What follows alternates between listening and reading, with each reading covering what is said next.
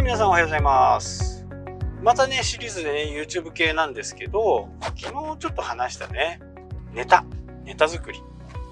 自分でね、何かをこう、やっていると、気づかない部分ってね、いっぱいあるんですよね。自分ではいいと思ってるけど、えー周りに聞くとね、それはちょっとダメじゃないっていう風な形。本当に仲のいい人とかね、やっぱりこう、注意をしてくれるんですけど、まあ喧嘩になるかもしれないんでね、相手もこう、その人のことを思って言わないっていう風な形がね、この日本人の文化っていうのかな。そういうのがあると思うんですけど、本当に仲のいい友達だとね、まあやっぱり教えてくれますよね。あれやばいんじゃないとか。でも大抵そういうことって本人もね、少なからずも分かってるはずなんですよ。分かっててもできない理由がね、何かあるはずね。ということで、今日はね、YouTube のネタをどうやって作るのかいいのかっていうのはね、あの結論から言っちゃうと、お客さんから聞いたこと、お客さんから質問されたことをコンテンツにしていきましょうっていう話です。まあよくあるね、えー Q&A。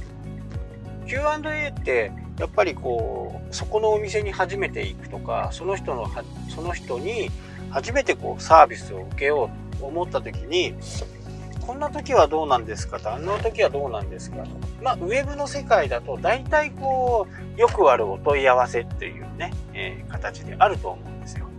そこを動画でね説明していくというのはこれね限りなく出てくるはずなんですね。今までこう聞かれたことを全部ね動画にしてしまうっていう。そうなるとまあちょっと不親切じゃないって言われるかもしれないですけど同じ質問をね、えー聞かれるっていうのは結構苦痛になるんですよね。え、また同じこと？とかっていうふうにね。ただ初めて来る人はやっぱり初めてなんでやっぱり確認しときたいっていうのがあるんですよね。なのでそれをね動画にして、あ申し訳ないですけどこの動画を見ていただくと解決すると思いますよって言って動画の URL を教えてあげる。っていうのが、えー一番ね楽かなって僕は思います。だって毎回同じね答えを出すってまあなかなかめんどくさいじゃないですか。えーまたあの質問だとかって思えば思うほどちょっとね言葉にトゲができるんですね。それ書いてあるでしょ？みたいな。言う人いるじゃないですか。書いてあるとこ見てください。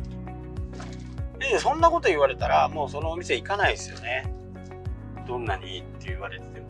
なので、えーそこはねやっぱりへりくだった形でここを見ていただくと分かると思います。それ見て分からなかったらまたご連絡くださいみたいな感じにしておくのがね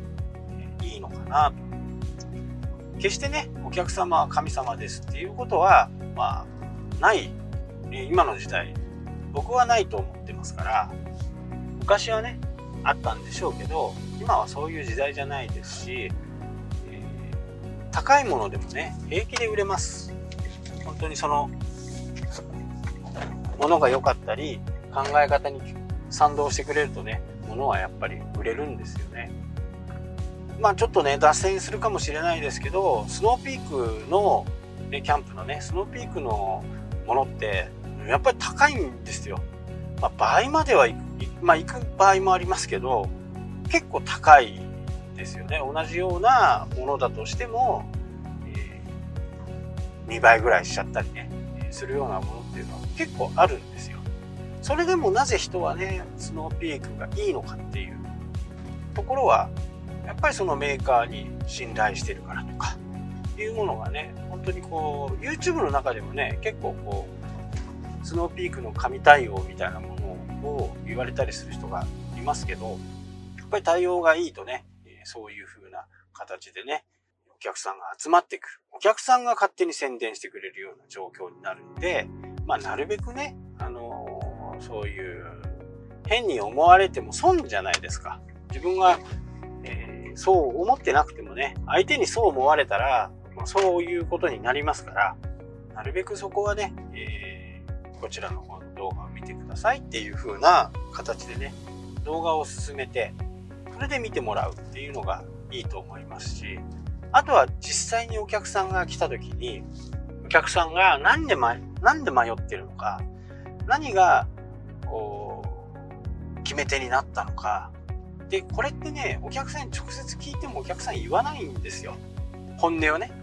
で、ウェブの世界でそういう情報を探してたりしてる人っていうのは、本音が知りたいんですよね。本音が。でも、やっぱりこう、ウェブを見てる時には、こっち側が、自分がね、サイトを持ってる側とすると、やっぱりマイナスのイメージっていうことを積極的に言う人はいないんですよね。どこにも。なので、口コミサイトが、評価が上がってくるっていう、口コミサイトを見てここにしましたっていう人がね、増えてきてる状況なんですよね。で、それを、まあ自分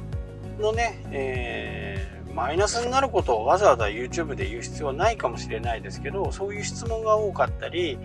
えー、トラブルに、え、なった場合には、そういうとこ、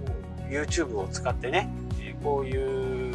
時には、こういう風になりますよっていう風にね、え乱暴な口を聞くとかね、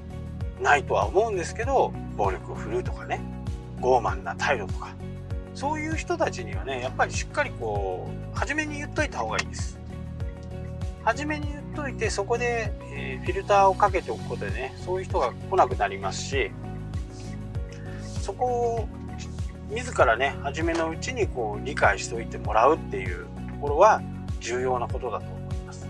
まあま考え方だとは思いますけどね、やっぱりこう気持ちいい仕事をしたいなとか、気持ちよく商品を買ってもらいたいなと思うとね、そういう人たちにね、へりくら、へりくだってまでね、商品を売るっていうのは、まあ、私的にはどうかなって思うわけですよ。なので、えー、しっかり理解してもらって商品の良さを理解した上でね、購入してもらうっていうのがいいかなと私は思います。まあなかなか、えー、そうもいかない場合も多いかもしれないですけど、まあ、心構えはそういう風なものがあった方が私はいいかなと思っております。はい、というわけで今日はちょっと短いかもしれないですけど、この辺で終わりたいと思います。それではまた。したっけ？